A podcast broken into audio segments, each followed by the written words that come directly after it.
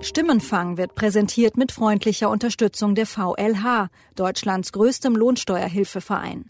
In rund 3000 Beratungsstellen bundesweit erstellt die VLH nicht nur ihre Einkommensteuererklärung, sondern übernimmt auch die Kommunikation mit dem Finanzamt, prüft ihren Steuerbescheid und legt im Zweifel Einspruch für sie ein. Weitere Informationen finden Sie unter www.vlh.de/spiegel. Willkommen zu Stimmenfang, dem Politik-Podcast von Spiegel Online. Mein Name ist Yasemin Yüksel. Herr Kollege, erstens mal ist das keine Frage und zweitens überschreiten Sie Ihre Grenzen. Also stellen Sie bitte Ihre sachliche Nachfrage. Zu meiner da habe ich Ihrem Geschäftsführer schon zugesagt, dass ich das Protokoll auswerten lasse, weil es zu hier keine Eindeutigkeit des Zurufers gab. Zu meiner Nachfrage. Eine Debatte im Berliner Abgeordnetenhaus Anfang April dieses Jahres. Ich habe Ihnen gesagt, wir werden das Protokoll auswerten. Also hören Sie ja auf mit, mit sowas hier. Aber vielleicht kann ich, wie gesagt, ja, wer gehen will, kann auch gehen. Das geht hier ganz schnell, meine Herren. Das geht hier ganz schnell. Und Herr Woldert, Sie stellen jetzt Ihre Nachfrage. Sehr gerne, Herr Präsident. Vielen Dank. Der Mann, der den AfD-Abgeordneten Woldeit hier ermahnt, ist Ralf Wieland. Wieland ist der Präsident des Berliner Abgeordnetenhauses. Seit einem Jahr sitzt dort auch die AfD im Plenum. Wie sich die Debatten und seine Arbeit dadurch verändert haben, hat Wieland mir bei einem Besuch erzählt. Denn die AfD ist heute unser Thema. Was kommt nach dem Wahlsieg am 24. September? Geht die Partei vom Wahlkampfmodus jetzt zur konstruktiven Oppositionsarbeit über? Wie werden sich Debatten im Bundestag künftig verändern? Wo sind die Schwachstellen in der Partei nach Frauke Petris dramatisch inszeniertem Austritt? Insgesamt drei interessante Gesprächspartner begleiten mich durch diese Episode. Ralf Wieland, den wir gerade gehört haben, der Politikwissenschaftler Alexander Hensel, der zur Arbeit der AfD in mehreren Landesparlamenten geforscht hat, und schließlich mein Kollege aus dem Spiegel Online Politikressort Severin Weiland. Wir starten in diese Folge von Stimmenfang im Berliner Abgeordnetenhaus.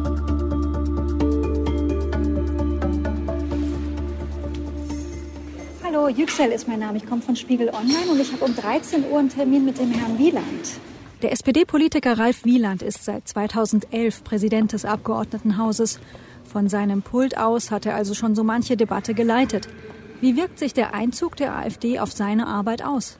Einmal muss man sagen, dass äh, die AfD-Fraktion im Berliner Abgeordnetenhaus nicht zu vergleichen ist mit anderen Fraktionen in anderen Landtagen. Da haben Kollegen von mir oder Kolleginnen von mir in anderen Landtagen äh, mehr Kummer. Trotzdem äh, ist jetzt in den letzten zwölf Monaten äh, es schon zu, zu, zu einigen Reibereien gekommen. Es gibt schon so ein paar Begrifflichkeiten, äh, wo die AfD wie ich finde, weiß, dass sie damit provozieren kann. Können Sie da ein Beispiel nennen? Es ist also zum Beispiel dieses ekelhafte Wort vom Geburten-Dschihad oder gestern ähm, war es dann der Begriff des Volkssturms äh, der Argumente. Die sind jetzt vielleicht nicht unbedingt sofort juristisch angreifbar, aber die wissen natürlich genau, dass sozusagen die Gegenseite denn aufjault. Haben Sie festgestellt, dass es eine Art von Systematik gibt oder gibt es da Charakteristika der AfD, die Sie erkennen? Sowohl in Berlin, aber stärker noch in anderen Landtagen ist schon so eine Strategie erkennbar, dass man Begrifflichkeiten, Formulierungen, Störungen reinbringt, um den anderen oder die anderen zu provozieren, um zu hoffen, dass dann die Gegenreaktion stärker ausfällt, um sich dann wieder in die Opferrolle zu bringen. Das ist, glaube ich, ein durchgängiges äh, Modell oder durchgängiges Verhalten, was wir äh, nicht nur in Berlin, aber ganz besonders auch in anderen Landtagen immer wieder feststellen können. Wie reagieren oder wie müssen Sie dann auch in so einem Moment reagieren? Also, dass da strittig im Parlament diskutiert wird, äh, dagegen ist ja nichts zu sagen. Die Frage ist, ob äh, Argumente oder eben keine Argumente, sondern Beleidigung, rassistische Äußerungen, sexistische Bemerkungen plötzlich äh, Bestandteil einer parlamentarischen Debatte werden. Das sollte ja nicht so sein und das muss man auch unterbinden. Aber das kann man nicht immer verhindern. Dann geht es eben dann auch mal ein bisschen ähm, deftiger zu. Dann waren auch schon in den vergangenen Monaten äh, Situationen da, wo ich dann auch eingeschritten bin oder einschreiten musste, um äh, Leute zu ermahnen oder auch einen Ordnungsruf zu erteilen. Der 6. April dieses Jahres war so ein Tag, an dem es, wie Wieland sagt, etwas deftiger zugeht. Sie erinnern sich, wir haben eine Szene aus der Fragestunde schon zum Einstieg in diese Episode gehört. Justizsenator Dirk Behrendt war damals von der AfD gefragt worden, ob es zutreffe, dass er Kandidaten der Partei im Bundestagswahlkampf überwachen lassen wolle. Im Verlauf von Frage und Antwort kam es dann zu diesem Schlagabtausch. Für die erste Nachfrage, Herr Kollege Woldeit. Ja, ja, Justizsenator Behrendt, sehen Sie es mir nach. Aber wenn Sie persönliche Bewertungen und Beobachtungen und ähnliches in diesem Kontext so argumentieren, hat das schon was von Stasi-Methoden. Das sage ich mal ganz, ganz deutlich. Und Herr Kollege, erstens mal ist das keine Frage und zweitens überschreiten Sie. Das ist ein ganz praktisches also Beispiel, ein ganz plastisches Beispiel, was hier mitunter auch los ist. Wollen Sie so nett sein, können Sie uns noch mal erklären, was war da los? Warum mussten Sie wie einschreiten? Wie gesagt, ja, wer gehen will, kann auch gehen. Das geht hier ganz schnell, meine Herren. Das geht hier ganz schnell. Ähm, es gab ähm, Beschwerden, dass ähm, äh, durch Zwischenrufe äh, Beleidigungen ausgesprochen worden waren. Die äh, haben wir oben akustisch nicht mitbekommen. Ich hatte dem äh, Geschäftsführer der AfD gesagt, dass wir das Protokoll auswerten ähm, und dann gegebenenfalls auch noch zu Ordnungsmaßnahmen kommen. Ähm, und das hat sich denn damit vermischt. Äh, weil, weil als ich den Kollegen ermahnt habe, die Frage zu stellen, äh, dann hat er erstmal eine, eine Aussage gemacht und das auch noch äh, mit Stasi-Methoden verglichen. Ähm, gab es ja dann Protest und man bezog sich auf das, was auch schon angeblich vorher gelaufen war. Und ähm, weil das da drohte zu eskalieren, bin ich dann eigentlich auch ein bisschen energischer geworden. Das hat ja auch geholfen.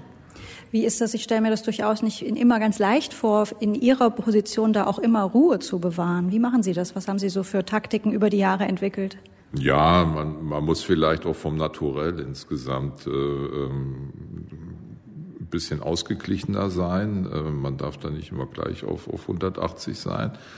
Ähm, auf der anderen Seite, man ist ja auch Politiker und äh, auch Mensch. Und insofern ärgern einen da bestimmte Sachen auch. Da muss man eben in der Tat mal tief kurz durchatmen und sich nochmal daran erinnern, dass es jetzt hier äh, nicht um die eigene Befindlichkeit geht, sondern darum, äh, möglichst äh, ausgewogen die Sitzung zu leiten. Einerseits beklagen wir ganz häufig, dass ähm, auch im Bundestag ähm, sozusagen die Debatte so ein bisschen langweiliger geworden ist in den letzten Jahren, die Parteien weniger unterscheidbar. Jetzt haben wir die AfD, die, die da mit drin sitzt. Ähm, konstruktiv betrachtet könnte man sagen, okay, dann sind alle Parteien gefordert. Das könnte sich positiv auf die Debattenkultur auswirken. Aus Ihrer Erfahrung, wie leicht oder schwer ist es da, so die Balance zu halten?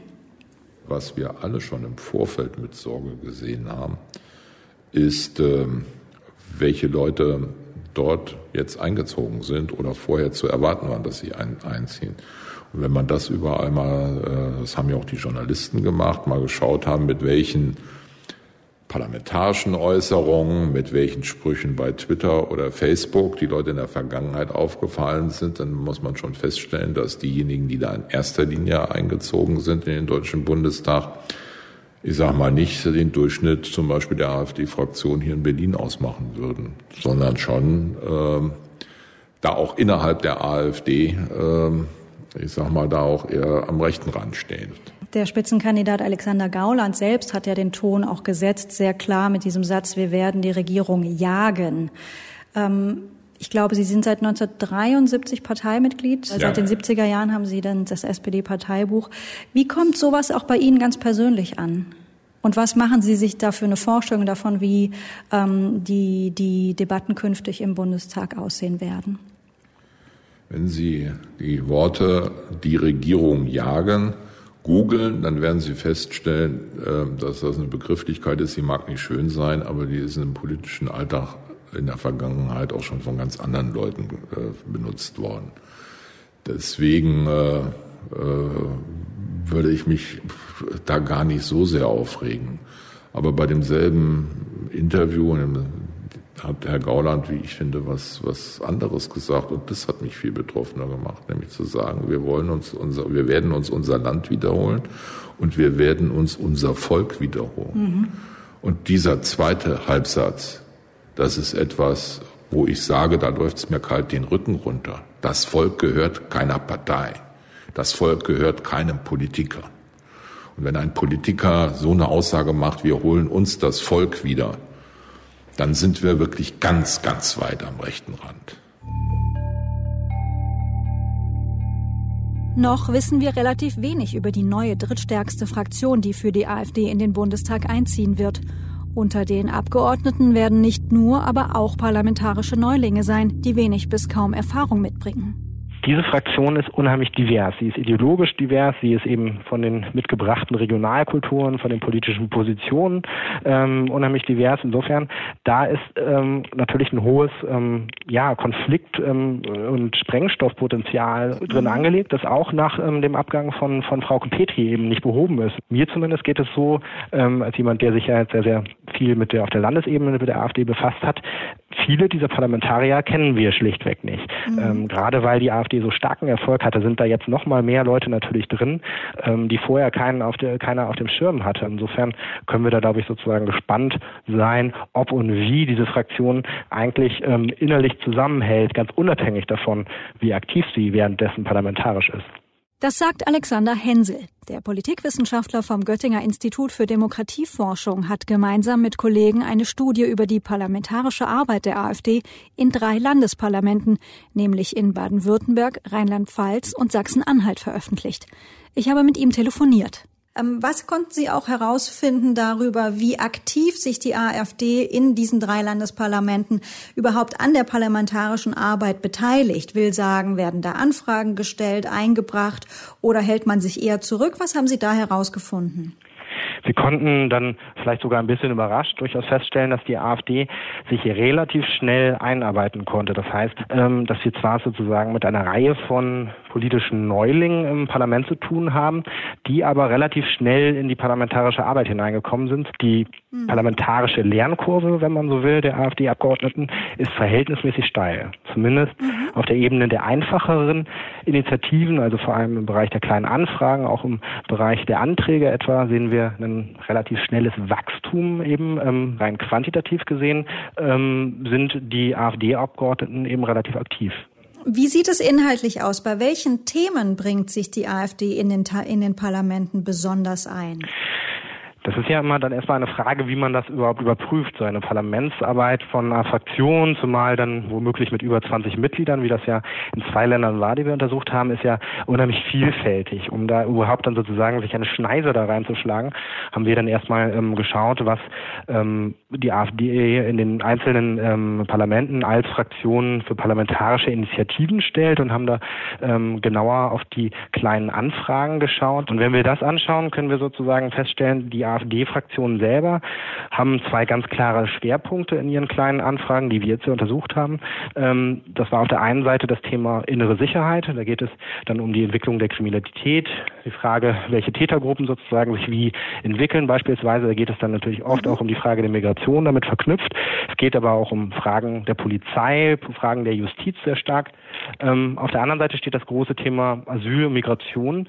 Und dabei geht es dann eben ganz oft um die Frage der Kosten. Also welche speziellen Kosten dann auf Landesebene wird dann gefragt, was mhm. in spezifischen Regionen für Kosten für bestimmte Maßnahmen entsteht. Das heißt, auf der, diese Weise haben wir die beiden großen Themen innere Sicherheit und Migration und Asylpolitik auf der anderen Seite, die wir ähm, zumindest im Zentrum der kleinen Anfragen der AfD sehen, aber auch darüber hinaus, auch das konnten wir feststellen, ist das natürlich ein Schwerpunkt. Hensel warnt allerdings davor, die AfD als monothematische oder thematisch eingeschränkte Partei abzuspeichern. Das Spektrum, mindestens aber der eigene Anspruch sei größer ein Teil der AfD begreift sich ja nicht nur als eine ähm, nationalistische Partei, eine identitätspolitische Partei, sondern es gibt ja noch einen Teil der AfD, der sich auch als eine Art Anwalt des Mittelstandes begreift. Wir hatten gerade auf der Ebene von Anträgen oder kleinen Anfragen etwa starke Befassung mit dem Thema Gesundheit, etwa mit dem Thema Windenergie, auch ganz stark mit dem Thema Infrastruktur und Verkehr. Insofern ähm, sollte man nicht von vornherein erwarten, dass es dort nur eine völlig monothematische Auseinandersetzung mit Dingen gibt. Ähm, die Interessen, und das sieht man ja deutlich am Partei Parteiprogramm. Die Interessen innerhalb dieser Partei mhm. sind sehr breit aufgestellt, ähm, auch wenn es natürlich, ähm, und das ist natürlich auch ganz klar, sieht man ja auch, wenn man das Parteiprogramm liest, ähm, erhebliche Defizite in der konkreten, auf der konkreten sachpolitischen Ebene gibt, es natürlich erhebliche Inkonsistenzen zwischen verschiedenen Politikbereichen und dergleichen gibt. Ähm, dennoch aber ähm, ist dort natürlich auch eine Einarbeitung durchaus möglich. Insofern ähm, ja, ist das Panorama der AfD-Abgeordneten möglicherweise breit, zumindest in den Ländern war es so. Was schätzen Sie vor dem Hintergrund Ihrer Forschung? Ähm, wie wird der Einzug der AfD den Bundestag, die Debatte im Bundestag verändern? Naja, das sind im Wesentlichen die Dinge, die so vermute ich zumindest eben auch auf der Landesebene zu sehen sind. Das heißt, ja. ähm, ich gehe davon aus, dass die Debatten ähm, auf der rhetorischen Ebene deutlich schärfer werden, der Ton wird rauer. Auf der anderen Seite, es wird mhm. eben ein intensiver inhaltlicher Auseinandersetzungsprozess ähm, beginnen müssen mit den Positionen der AfD. Das heißt, wir werden eben scharfe rechte Positionen erleben, ähm, die deutlich rechts der CDU stehen und dadurch die CDU natürlich in vielfacher Weise herausfordern werden, aber auch die anderen Parteien. Wir werden aber auch sehr offensive und plakative kritische ähm, Vorstöße, wir werden ähm, Provokationen und natürlich auch kalkulierte Grenzverletzungen unserer politischen Kultur vermutlich erleben. All das ist natürlich ähm, ein Stück weit Strategie der AfD, um eben noch besser und viel deutlicher noch in der Öffentlichkeit wahrgenommen zu werden. Aber um natürlich auch, sie verfolgt dabei natürlich auch ein größeres Ziel, ähm, den Debattenraum nach rechts ähm, in Deutschland eben wesentlich zu öffnen. Und damit sind wir im dritten Teil unserer heutigen Episode angekommen. Ich darf bei uns hier im Stimmenfangstudio begrüßen meinen geschätzten Kollegen Severin Bayernd. Hallo Severin, schön, dass du da bist. Ja, vielen Dank. Lass uns direkt mal Bezug nehmen auf das, was der Alexander Hensel hier gesagt hat. Da ist von scharfen rechten Positionen die Rede, Provokation, kalkulierte Grenzverletzungen ähm, und diesem größeren Ziel, den Debattenraum nach rechts zu öffnen. Ähm, was kannst du denn eigentlich heute schon sagen über diese Fraktion, die da in den Bundestag einzieht? Was wissen wir über die schon und mit wie viel ja, Sorge blickst du auf diese Abgeordneten? Ein Teil der äh, Fraktion ist klar rechts und auch klar rechtsradikal. Es gibt Vertreter des Flügels von Herrn Höcke, dem Thüringer Landes- und Fraktionschef, der nicht im mhm. Bundestag ist, aber der seine Vertreter in Reichstagsgebäude jetzt hat. Das ist beispielsweise ein Stefan Brandner, der schon im Thüringer Landtag damit aufgefallen ist, dass er über unzählige Geschäftsordnungsanträge versucht hat, das Parlament der Lächerlichkeit preiszugeben. Mhm. Da ist ein Mann wie Markus Frohnmeier, Vorsitzender der jungen Alternative, der mit explizit radikalen Sprüchen in der Vergangenheit gegen politische Gegner aufgefallen ist. Da ist aber auch ein Mann wie Herr Pohl, der ebenfalls zu einem engen Vertrauten von, von Höcke gehört, der ähm, auch äh, die äh, ganze ideologische Basis von Herrn Höcke mitträgt. Und insgesamt muss man sagen, ähm, auch an der Spitze mit Alexander Gauland ist ja ein Mann, der dezidiert zum konservativ rechtsnationalen Flügel zu zählen ist. Er war 40 Jahre in der CDU. Und manche fragen sich heute, hat er da manches vielleicht äh, verdeckt, was heute zutage kommt? Er hat auf jeden Fall vor kurzem vor dem äh, Umgang zur Bundestagswahl erklärt, man solle auf bestimmte militärische Leistungen der Wehrmacht stolz sein. Ähm, und äh, das hat eine große Debatte natürlich entfacht äh, bei den anderen Parteien.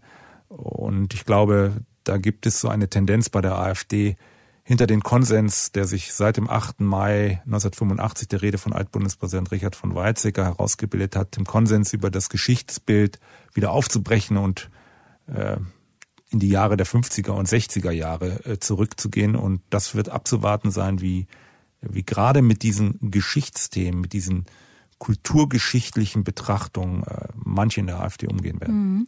Auf die Rolle des künftigen Bundestagspräsidenten, das wird Wolfgang Schäuble sein. Norbert Lammert geht, Schäuble kommt. Äh, kommt also eine ganz neue Aufgabe zu. Lammert hat sich in seiner letzten Rede schon mahnend geäußert und auch Schäuble, beziehungsweise und Schäuble, so kommt es mir vor, ähm, will im, versucht im Vorfeld eher, ich nenne es jetzt mal, den Ball flach zu halten. Also da ganz, ganz sachlich, nüchtern drauf zu schauen. Er hat äh, nach dem Wahlabend gesagt, gesagt, ich gehe davon aus, dass alle Parteien, die am vorletzten Sonntag gewählt wurden, die gleichen Rechte und die gleichen Pflichten haben. Und in dem Zusammenhang ist es auch interessant, wie Alexander Gauland sich neulich ähm, zur Debattenkultur im Parlament geäußert hat. Lass uns das mal hören. Natürlich hängt viel im Deutschen Bundestag davon ab, wie die anderen mit uns umgehen. Aber ähm, äh, ich weiß jetzt nicht, was äh, die Mahnung an unsere Debattenkultur äh, in Thema, äh, zum Thema Geschichtspolitik soll. Wir werden unsere Dinge klar und deutlich aussprechen, aber natürlich äh, in der Form, so wie es der Parlamentarismus äh, fordert. Das ist völlig klar. Wie interpretierst du so eine Aussage? Naja, er hat ja zunächst einmal überhaupt nichts gesagt über die Inhalte. Er hat nur gesagt, in der Form werden wir ganz vernünftig sein. Also man kann sich das ja so vorstellen. Da tritt ein AfD-Redner, vielleicht Herr Gauland, ans Podium und, und redet ganz sachlich und ganz ruhig über sein Geschichtsverständnis. Und dann mhm. wird es natürlich eine Aufregung aus dem Parlament geben, dann wird es Zwischenrufe geben und dann wird er vielleicht ganz äh, sachlich und normal weiterreden. Und dann wird es Zwischenrufe äh, geben und dann wird es Ermahnungen des Bundestagspräsidenten oder Bundestagsvizepräsidenten geben. Also eine solche Situation ist durchaus Vorstellung, denn mhm. die hat es in den letzten Jahren eher selten gegeben. Ähm, das ist auch etwas gewesen, was vielleicht im Parlament gefehlt hat. Wir hatten solche scharfen Debatten in den 60er und 70er Jahren, äh, als die politischen Lager zwischen Union und SPD noch viel klarer konturiert waren. Das Problem ist heute nur, dass wir tatsächlich Vertreter der AfD im Parlament haben, von denen einige dezidiert rechtsradikale Positionen beziehen. Und denen geht es darum, eine Art von Kulturrevolution auch im Parlamentarismus durchzusetzen, indem sie ihre Thesen zu besten Sendenzeiten dann über Phoenix oder das Parlamentsfernsehen äh, einem breiteren Publikum auch nahebringen können. Nicht nur über die sozialen Netze, wo sie es ohnehin schon tun. Mhm. Wie groß schätzt du die Möglichkeit ein, dass bei der AfD, ähnlich wie es auch bei den Grünen der Fall war, dieser, dieser Vergleich fällt ja jetzt auch oft, ähm, nach und nach aber dennoch sowas wie eine Zivilisierung oder so die Mechanismen der Zivilisierung einsetzen? Naja, darauf beziehen sich Gauland und andere ja immer wieder, indem sie sich mit den Grünen vergleichen. Natürlich hat es in der Anfangsphase des äh, grünen Parlamentarismus auch extreme Formen gegeben. Es gab auch einen Kulturbruch, als beispielsweise 1983 die Grünen ins Parlament einzogen. Da trug nicht jeder Schlips und Anzug.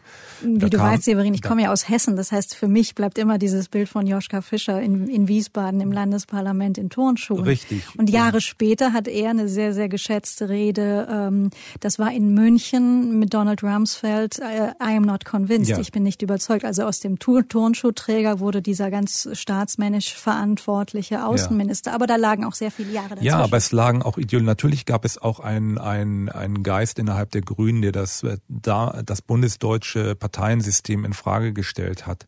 Und es gab auch linksradikale Kräfte, die dann später die Partei verlassen haben, Ebermann, äh, Dittfurt, äh, die heute keine Rolle mehr spielen, die äh, ähm, äh, die anderen kritisiert haben wegen ihrer angeblichen Anpassung.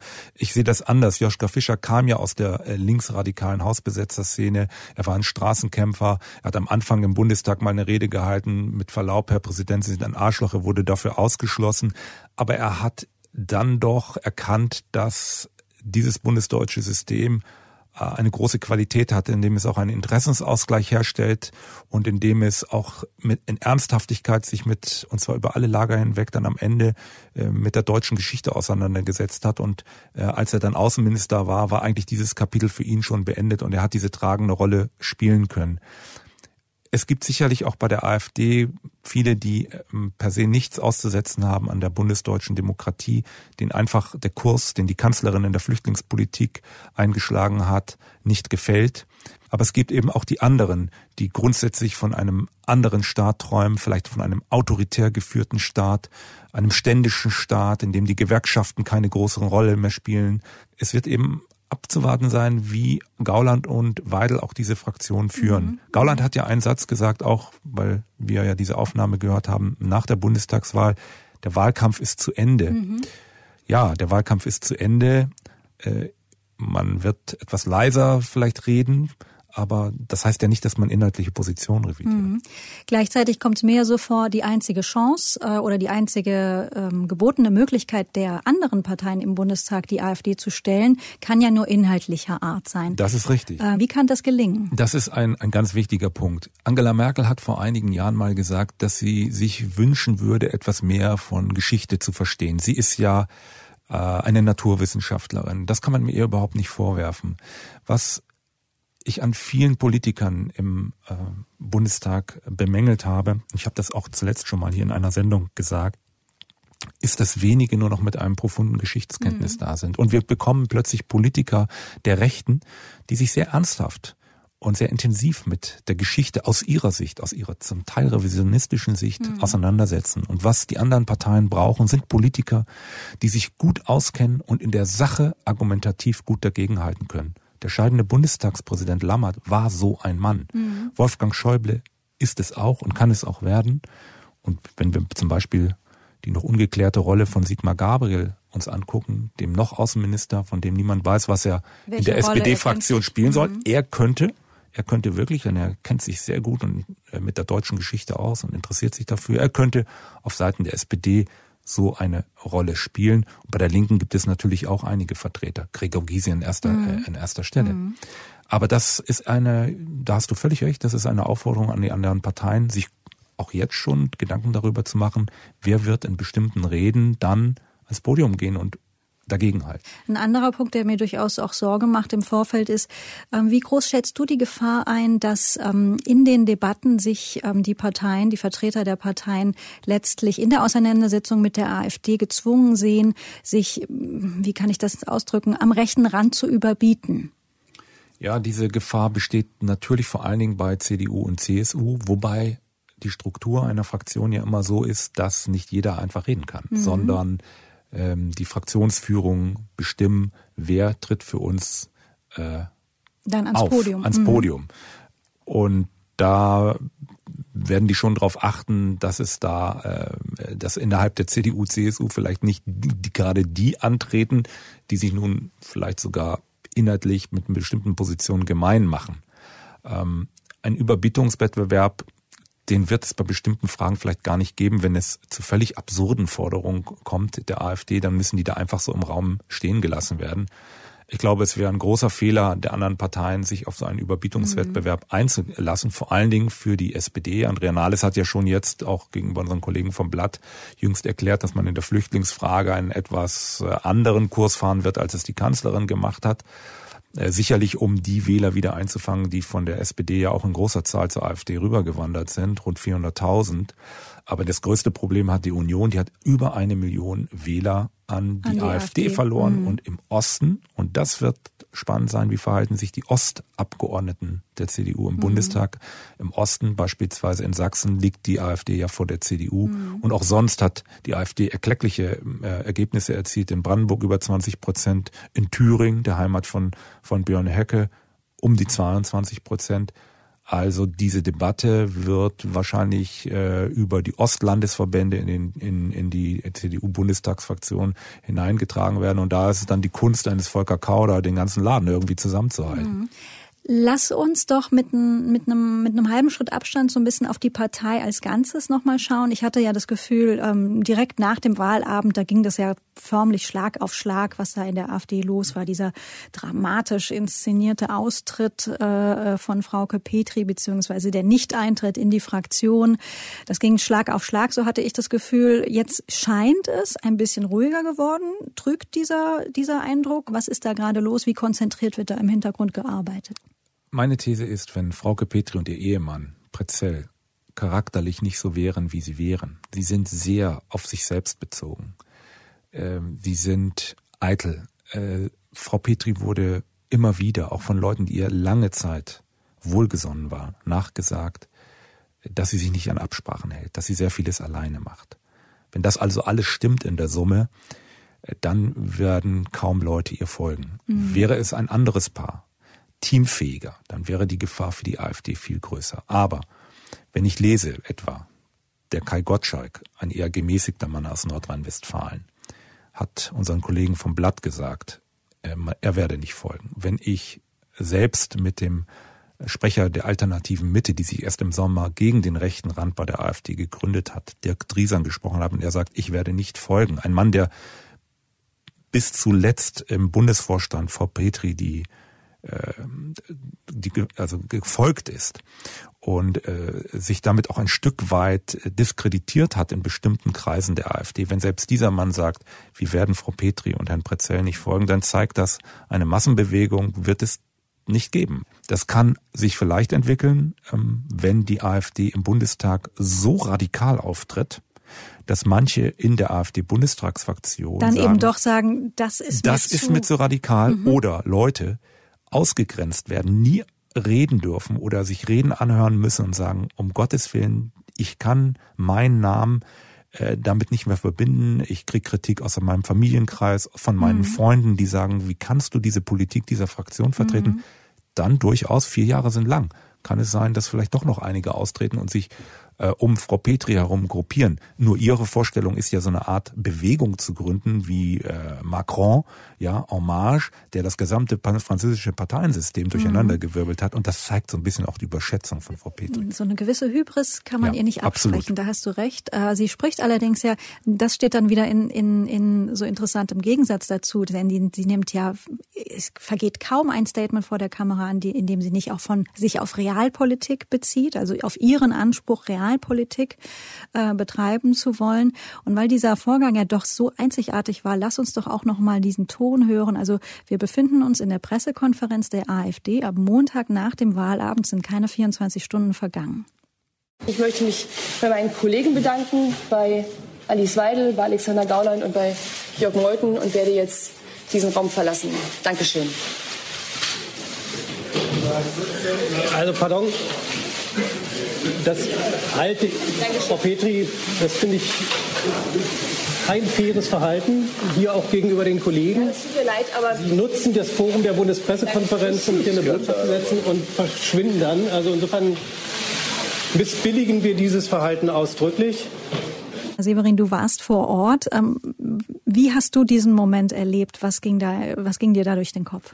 Zunächst einmal muss man äh, sagen, äh, es gibt ja dort einen Zwischenruf. Es ist mhm. sozusagen der Vorsitzende der Bundespressekonferenz. Genau. Das ist ein Journalist. Das ist ein Gremium, äh, diese Bundespressekonferenz, wo die Journalisten immer einen Vorsitzenden und einen Vorstand wählen. Und es ist, gehört zur guten Regel, dass ein Politiker, der eingeladen wird, immer nur dann die Bundespressekonferenz verlässt, wenn der Vorsitzende sie offiziell schließt. Mhm. Bis dato musste die Sitzung wurde schließt und, die, und verabschiedet. Genau, und verabschiedet. Mhm. Und Frau Petri hat diese Regeln komplett durchbrochen. Deswegen bin ich doch mal gespannt, ob Frau Petri hm, in naher Zeit noch einmal auf die Bundespressekonferenz oder zur Bundespressekonferenz eingeladen wird. Ja, das war ein ein ein ein ein, ein Ereignis, das ich in dieser Schnelligkeit nicht erwartet hatte. Ich hatte, hm, kann man nachlesen in meinen Artikeln, äh, immer wieder von dem Konflikt äh, geschrieben. Ich habe auch darüber geschrieben, dass innerhalb der AfD, und zwar den Petri-Kritikern seit Wochen, ähm, das Gerücht umging, sie würde äh, eine eigene Bundestagsgruppe bilden. Aber dass sie so schnell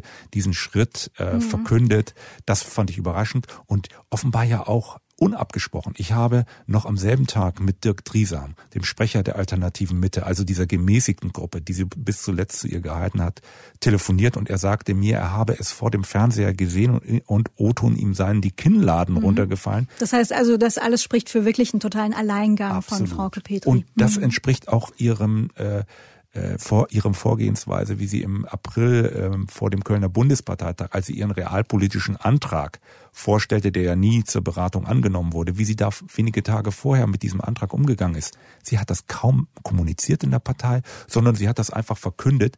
Und so geht man in welcher Partei auch immer. Man ist nicht mit einer Partei um. Wenn man Mehrheitsverhältnisse ändern will, dann muss man sich Verbündete suchen und möglichst frühzeitig. Also ähm, das zeigt, äh, ihr ging es, ihr kam es hier auf diesen Publicity-Effekt an also und sie waren ein paar um Tage in, in, den Medien, mhm. aber mhm. das legt sich auch bald wieder. Direkt nach dem, diesem Parteitag damals Ende April ähm, saßen wir zum letzten Mal zusammen, um dezidiert über die AfD zu sprechen in einer Episode und ähm, die hatte damals dann den Titel AfD bis hierhin und wie weiter. Mir scheint, die Frage können wir heute wieder stellen. Lass uns das zum Abschluss der Episode versuchen. Bis hierhin Wahlsieg, ganz klar. Die AfD ist der große Gewinner äh, bei dieser Bundestagswahl. Wie wird es weitergehen oder vielleicht auch welche Ereignisse ähm, werden besonders ins Gewicht fallen bis zum nächsten Parteitag, der ja Anfang Dezember sein wird? Ja, Anfang Dezember, so ist es geplant, soll ein Parteitag der AfD in Hannover stattfinden. Noch ist nicht klar, ob es ein Mitgliederparteitag wird oder ein Delegiertenparteitag. Klar ist, er wird ohne Frauke Petri stattfinden. Mhm. Äh, Jörg Von den Mo wenigen Dingen, die man genau. bei der AfD und, mal so dezidiert und Jörg, sagen kann. Jörg Meuthen, der bisherige Vorsitzende, der nicht in den Bundestag äh, gekommen ist, weil er nicht kandidiert hat, hat ja bereits gesagt, ich stehe bereit für eine Kandidatur und jetzt müsste eigentlich nach äh, der Logik eine Frau gefunden werden und möglicherweise auch eine Frau, die eher im Osten beheimatet ist. Da gibt es Gerüchte, dass es Beatrix von Storch wird, die ja in Berlin eine Rolle spielt und Berlin wird da zum großen Gebiet des Ostens gezählt. Und es könnte also sein, dass man Beatrix von Storch zur Vorsitzenden wählt oder andere sagen auch vielleicht will ja auch noch Alice Weidel diese Rolle einnehmen. Ich halte das eher für unwahrscheinlich, denn Jörg Meuthen und Alice Weidel kämen dann aus demselben mhm. Landesverband. Äh, dann geht es darum, dass sich der Bundestag konstituiert am 24. Oktober und dann kommt es ja auch zur Wahl des Bundestagspräsidenten. Herr Schäuble wird es werden nach Lage der Dinge. Und dann geht es um die Bundestagsvizepräsidenten. Und da hat die AfD einen Kandidaten vorgeschlagen, Albrecht Glaser. Und da haben die anderen Fraktionen schon gesagt, den werden wir nicht mitwählen. Mhm. Denn der hatte beispielsweise schon äh, äh gesagt, die Islam sei ja gar keine Religionsgemeinschaft, sondern eine politische Bewegung. Also eine radikale Äußerung, die das religiöse, die religiöse Praxis der Muslime hier in Deutschland in Frage stellen würde. Und der wird, wenn die AfD ihn aufstellt, in allen Wahlgängen durchfallen. Das kann man jetzt schon sagen. Das hat schon mal gegeben bei einer anderen Partei, bei der Linkspartei mit Lothar Bisky, vier Wahlgänge durchgefallen. Dann hat die äh, damalige PDS Petra Pau nominiert und die kam dann gleich im ersten Wahlgang durch. Also da wird sich die AfD was Neues einfallen lassen müssen, aber sie werden das auskosten. Das wird natürlich in allen Medien sein. Ähm, Glaser im ersten, im zweiten, im dritten, im vierten Wahlgang durchgefallen, und erneut wenn es denn so überhaupt zu vier mhm. kommt, ja. Und dann wird die AfD das zelebrieren, dann wird sie sich in der Opferrolle sehen, das wird von ihren äh, Anhängern natürlich auch mit Empörung wahrgenommen werden. Ja, und dann kann die AfD entscheiden, geht sie mit einem neuen Kandidaten oder einer neuen Kandidatin rein oder vielleicht gar keiner. Ich weiß es nicht, was da die, was war die, die, die Überlegungen sind bei der mhm. AfD, aber das wird so der erste Punkt sein, wo die AfD wieder, wo, wo viel über die AfD berichtet werden mhm. wird. Vielen Dank für heute, Severin. Vielen Dank für deine Einschätzung. Ja, vielen Dank.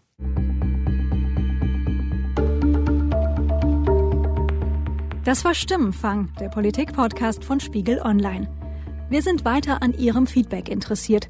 Was gefällt Ihnen an unserem Podcast und was nicht? Wenn Sie uns über iTunes hören, geben Sie dort gern eine Bewertung ab. Oder schreiben Sie uns eine Mail an stimmenfang.spiegel.de. Ich wurde auch in dieser Woche bei der Produktion unterstützt von Charlotte Meyer-Hamme, Ruth Lampen, Thorsten Reitzek und Matthias Streitz. Die Musik für unseren Podcast kommt von Davide Russo.